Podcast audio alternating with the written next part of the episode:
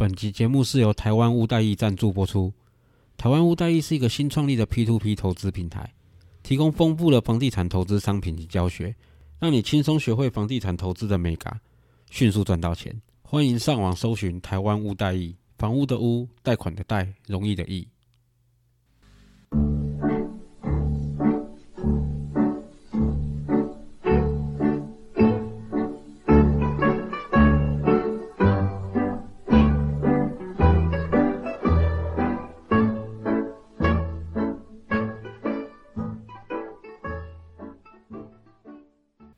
大家好，我是 Alan，A.K.A. 真大少爷，欢迎收听我的频道。现在是三月十二号的晚上八点钟。这一波感冒好像很凶猛哦，我的咳嗽第一个多礼拜到现在还是没有好转的迹象，现在连鼻子都塞了，所以声音还是怪怪的，请大家就多包涵。因为我现在事情也会开始比较多，所以我未来应该一个礼拜只会上两集啊，一集会在礼拜二、礼拜三的时候上，一集在周六的时候上，请大家继续支持哦。好，这礼拜大盘终于迎来了等待已久的反弹。那反而幅度其实也蛮大的话，等于收复了从二月底来说的跌幅。那国内国外都一样哦。前两天特斯拉一天就弹了二十趴回去，哦，这种没有涨跌幅限制，真的很刺激啦。然后比特币又创了新高，其实就可以看到嘛，短线上的投机资金因为看到苏克安通过的关系啊，但信心就又来啦，那就觉得后续一定又有人有钱来帮我把价格垫高上去了嘛，所以就全部又冲回去啦。那其实有个地方蛮有趣的，我不知道各位有没有注意到。我们都知道美股有分四大指数嘛，你可以仔细去看哦。其实同样都有反弹，但是像道琼或是 S M P 五百，其实都已经创又创了新高。但是像纳斯达克或是费城半导体的话，都还仍然没有过高点哦。那同样的情形，其实在台湾也在发生哦。我们的加权指数，假如把电子股的成分扣掉的话，其实我们昨天又创了新高。居功厥伟的就是我们的金融股哦。金融股去年闷了一整年了，整个创新高的行情好像都没他们的事一样哦。当然，这也跟去年一直在传的金管会想要限缩金融股配发股息的这个消息有关了。那目前金融股看起来蛮多只，其实都处在打了一个底的情况下，我是觉得我们可以转头去看看它了。因为之前会传出这个消息，是因为国外的政府其实在限缩他们的金融业配发去年的股息，因为他们担心说疫情的影响会导致一些中小企业倒闭，那呆账的问题怕会影响到金融体系啊，所以希望他们手上多有点现金。以台湾来讲的话，我们受疫情的影响并不大，所以应该是不用太担心会发生这种问题。那金管会其实也有出来挂保证，说只是会研究，不一定会实施。所以金融股在公布去年的 EPS 之后，大家才赫然发现，哇，这些公司好赚钱，我们怎么忘记他们了呢？今年过年后，金融股整个起死回生，我应该也会开始花点时间去研究。其实我的存，我一直都有在存股，也不能讲存股，我一直都长期持有某一两只金融股啦。那持有时间其实也蛮长的啦。那就是看它价格不错，或是缺钱的时候卖个几张啊。那有钱没东西买的时候，可能就买个几张补回来。基本上都一定有固定的资产配置在里面啊。因为我觉得以以稳定来说的话，那些关股的银行或金控的话，我觉得应该都是老牌的，蛮稳定的。或是像以证券为主比较知名的这种金控公司，其实也可以考虑看看。因为我觉得。这一两年内，你看交易量大成这样子，今年应该也不会小到哪里去的话，他们的获利应该都蛮不错的，所以都可以再研究看看。啊，至于保险类的，基本上要小心点啦，因为我觉得他们最近因为海外投资的关系，可能都有一点风险。我是不知道被影响到太严重，这个要再去研究一下他们的一些财报或是揭露的讯息才会知道。好，再来镜头转向航运股吼，这两天营收公布的新闻陆陆续续出来，我们其实发现航运股的营收都创了新高。回头去看的话，有人可可能说是因为去年的基期比较低，因为景气影响的关系。其实真的认真看的话，其实创了这几年来的新高。我就觉得这些成长都是真的。那目前看到航运股今年这样的营收持续下去的话，预估啦，两大航运股龙头长荣跟阳明的话，今年有可能都赚八到十块。那一边相对他们股价来说的话，实在是蛮委屈的，所以我应该这几天应该会把一些资金挪到航运股去。那我原本买的那些应该就继续抱着，然后跟航运股一起抱着，因为我觉得当景气恢复、疫情影响变小的时候，这些股票应该都是优先反应的族群。那从技术线图来看的话，其实我们看到今年一月创新高之后，航运股这两只的表现，其实整个个整理呀，或是说反弹回来的这种表现，其实都还不错，没有再继续破底了。然后下面都有一定的均线的支撑，然后量缩，价格也蛮稳定的，我觉得是还蛮好进场的时机，大家可以参考看看。最后回到我们的大盘哦，大盘今天收了一根高档的十字线哦，那种教科书里面都跟你讲十字是趋势反转哦。不过目前我们看到的话，我们又重回月线上后，月线就在我们正下方，那我们可以把它当成假设成是一个支撑后，我们可以拿来当我们策略拟定的工具。因为回头去看后，它再扣几天的话，所有的低点就要扣完了，要变成要扣到那个跳空开高那一天的，就可以当做什么呢？这几天内的话，只要不要跌破它的话，都可以假设它是一个支撑。但是也就是这样子，这几天内一定要往上有表现，因为当扣低扣完要开始扣高的时候，你可以想象嘛，月线会下弯。下弯的均线基本上书上都有教你嘛，它不能当做是一个支撑，所以我们就这样做。不管你的月线是设二十还是二十二，其实就是二到四天的差别。那这二到四天内可以盘整，盘整的幅度我们就抓昨天那只红 K 的高低点来做，就像我们之前抓二月底那只黑 K 的高低点来做一样。我们既然预期它会走多，这边只是盘整的话，它收只要收在这个红线的范围以内，短线上五日线跟十日线都会转折上来变成支撑。那月线就像我们刚刚讲的一样，它会持续它上升的趋势，相对整个多头走势来说，应该是算还蛮健康的。但也不能排除它什么跳空直接往上喷的几率啊，但也是有可能，但这个几率不高嘛。真的发生的话，我们可能就眼睛一闭就冲进去吧，也不要管了。资金潮就是这么恐怖，就这样。好，今天股市讲到这里哈。房市这一周的重磅消息，当然是我们房地合一税，目前应该是确定要通过了哦。你先不要讲什么四十五趴、三十五趴啦，五年内都要课到那么重的税的话，基本上房屋交易量应该又会萎缩到一个天荒地老，像前几年那时候一样。不过我觉得房地合一税基本上有赚钱就课，我觉得这个天经地义啦，比奢侈税那种不讲理的好多啦。奢侈税那个是你只要有交易就要课，诶，不管赚钱赔钱呢，我就是课你总价的多少，诶，这个超恶霸的一个税，好吧？是超故意的。哦，我认识的投资个大哥都一天到晚跟我说，诶，阿伦啊，你甲厝挂好恁某，啊，你来做大哥的人头好不？一般人都一件五万啊，啊，大哥给你十万，安尼好不？大家真的是想尽办法要闪奢侈税啊，所以我觉得房地合一税这个，虽然我们是投资客，虽然我也会有一点觉得说啊，要从房地产赚钱好像越来越困难。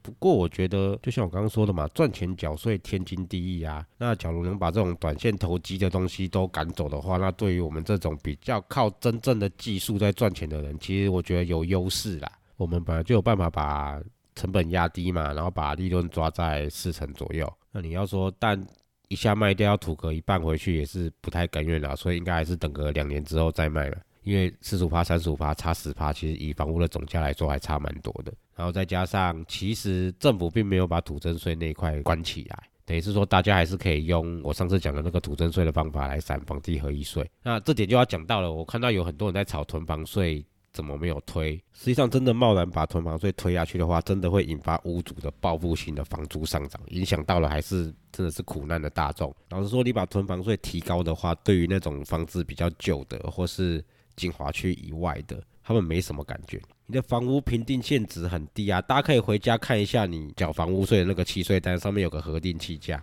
那就是你课税的基准的房价。我相信那个绝对比你的买价低非常多，它不是实价。所以你要提高那几趴根本无感呐，它和核定气价就是这么低呀。就看大家最爱讲的美国，他们的房屋税才一点多趴两趴，我不知道土地税啊。上次听到人家讲要零点八趴，因为每个州好像不一样，趴数听起来很低，但人家是用实价诶。像我家在内地那边，我家那边成交行情六百多万，我的核定气价才四十几万呢。那你更不要说台北市这边的几千万的房子，搞不好核定气价才几百万而已。所以问题从头到尾都不在那个趴数，而是实要不要实价课税的问题。你把它把问题归咎到那个趴数的话，那这最后惨的是那些承租方啊。因为你一年多个好啦，八九千一万块来说的话，好了，那我就一个月多一千块租金呢。你房客还是得闷着头吞下去啊。那假如你是用实价课税来说好了，我们四十几万来到基准课税，变成六百多万做基准课税的话，你一年的房屋税就暴增到十几万。没有办法，我加好了啦。原本那边行情就是一万五，你说加个一万六还会有人租？我他妈加个两万六，你觉得会有人租吗？这很简单的道理呀。问题就不在那个趴数，在那个实价课税的问题。所以最要提回来了。我上次有提到嘛，政府为什么土地增值税这个门不关？它就是要让我们这种投资客为了散房地合一税去报高土地的价值，然后土地的价格就来越来越趋近于实价。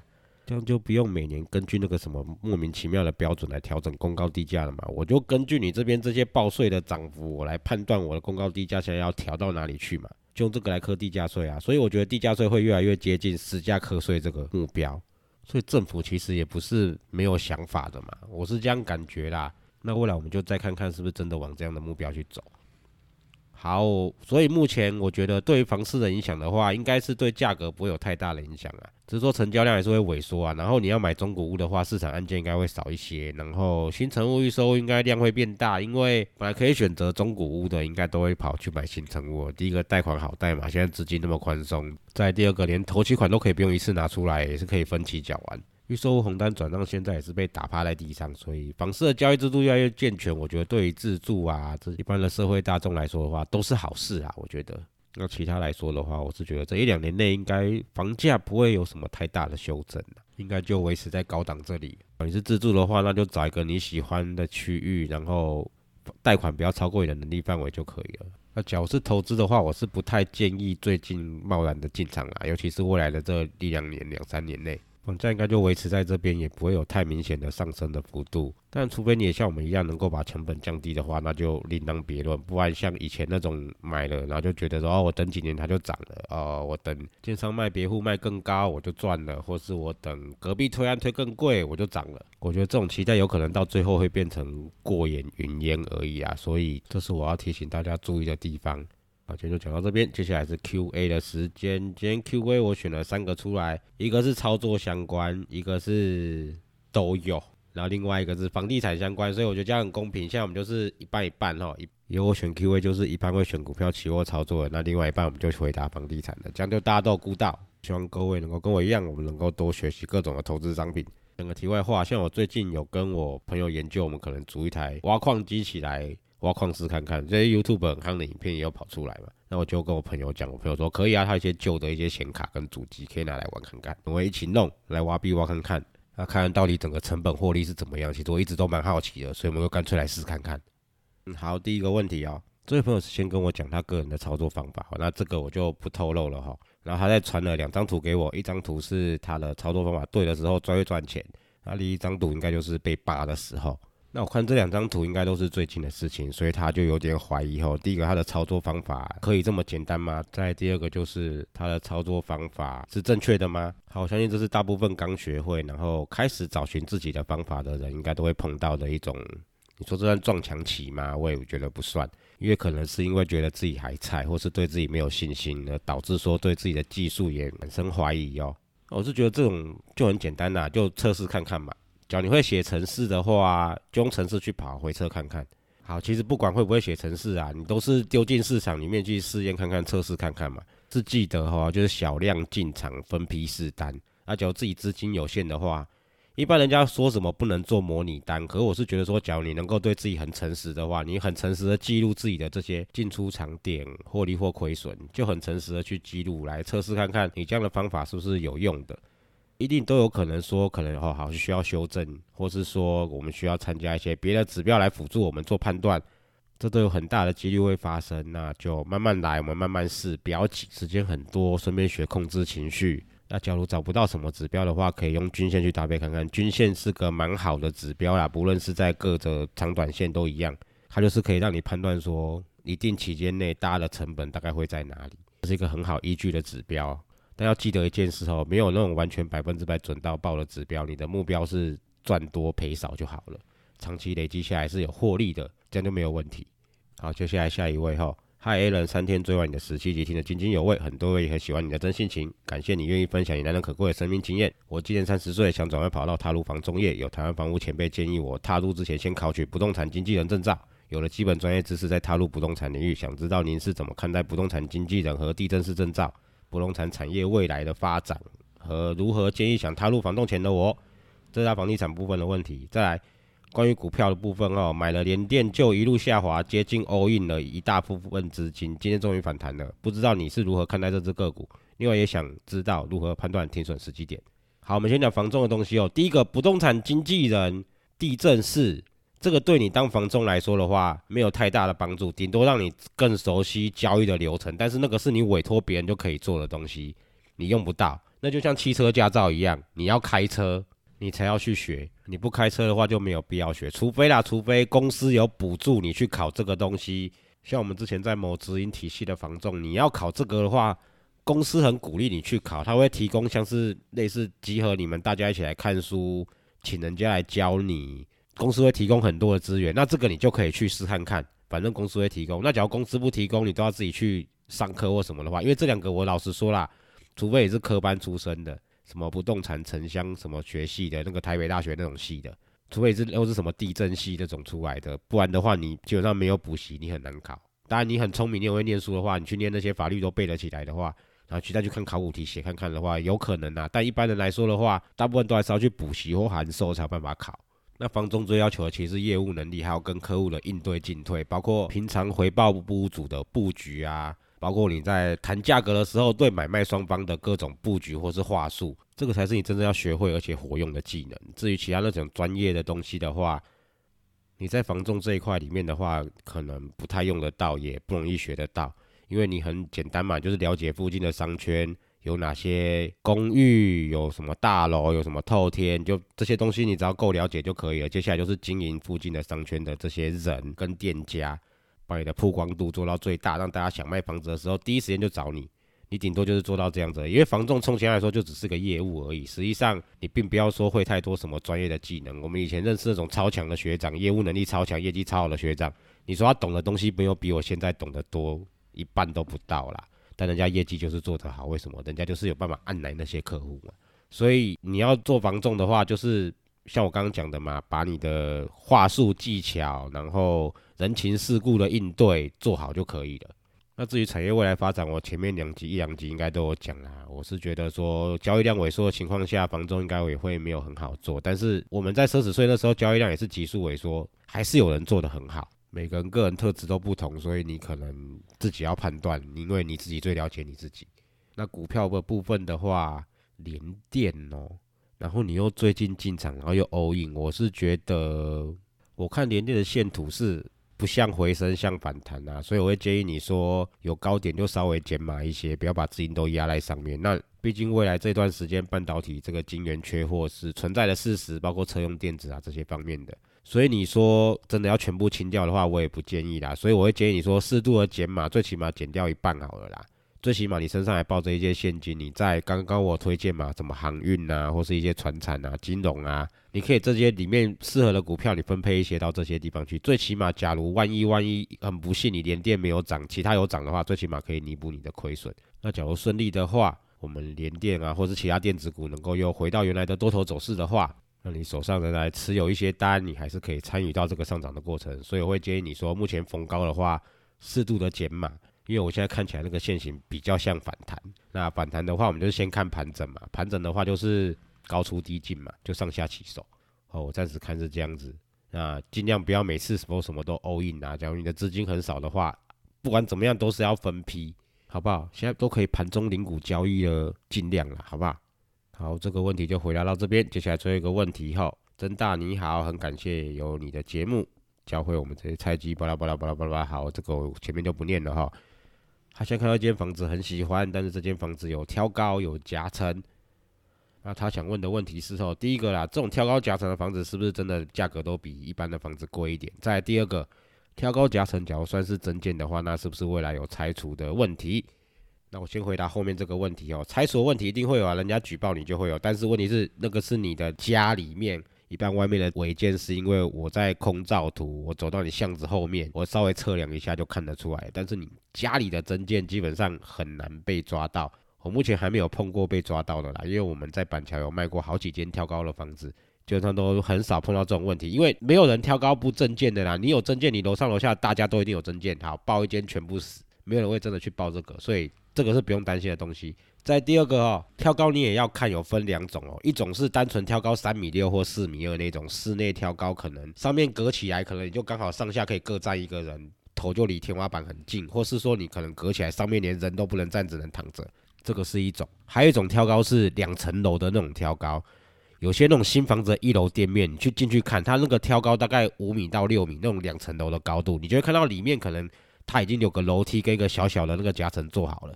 或者说像一般有些建案的顶楼，他会把它弄成挑高的两层楼，然后就是它变成一种类似什么帝王户或景观户那种的来行销。第一种那种三米六、四米二的那种的话，它的夹层是没有全幢的。那第二种这种的话，它的夹层，它你只要有看到有楼梯上去的那边地方，它是有全幢的。我相信这些事后一定都会再增建出来其他的地板。所以计价方式是这样哈，我们都用平来算哈。一般三米六、四米二这一种啊，大概五六万到七八万。差不多，你便宜点的话，五万块左右就可以弄好；贵一点的话，七八万甚至以上都有，那就看你怎么做。你有可能用的什么细型杆、曲型杆可能比较长、比较大、比较多支，你用的那些夹板、层板什么比较厚，那都有可能会让你的价格再提高，那就变成你可以用这个去大概抓看看。那至于那种六米高的，因为空间一定都比较大，它一定是那种光是一层楼就是两三房的那种大平数的房子的两层楼的夹层。那还是要用做什么柱子啊那些的去做支撑，所以那个价格一定比较贵。那个还有做到十几万一平的都有。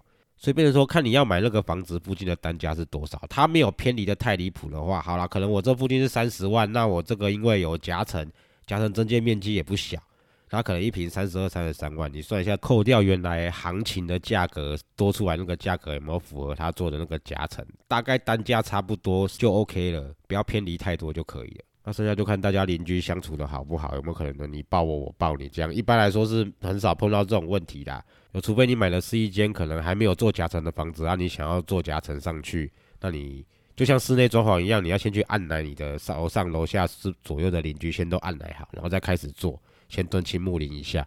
因为像我家之前楼上在做装潢，我们家两个未就学的小朋友待在家里又要睡午觉，那你不可能叫人家工作时间不要做啊。但是又觉得他吵得要死啊！楼上也不下来按奶一下，他邻居什么都没有按奶而已，他只是单纯去跟管委会申请，他要这样子做而已哦。结果我没有弄他，但是其他所有的邻居全部都在举报他，所以他们就一你就看到他一直做做停停，做做停停。本来三三个月半年就可以做好了，他做了快一年。所以不管怎样，按奶邻居先，这个蛮重要的。夹层的计算方式就是这样子啊，提供给你做参考。好，那就回答到这边，因为我讲两句话就一直咳嗽，所以我其实今天录的还蛮痛苦的。我从八点录到现在快十二点了，实在是受不了。那希望大家能够多多帮我推广，多帮我订阅。那有订阅的人通常都能够抢先听到我上传的内容，因为我的脸书啊或 IG 会是。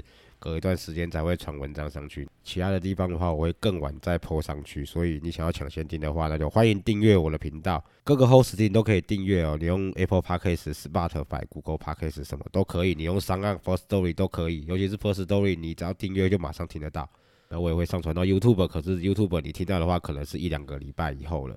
所以我会建议说，还是我们订阅我们的 Podcast。那养成习惯了，我觉得听 Podcast 其实还蛮舒服的，基本上眼睛可以休息。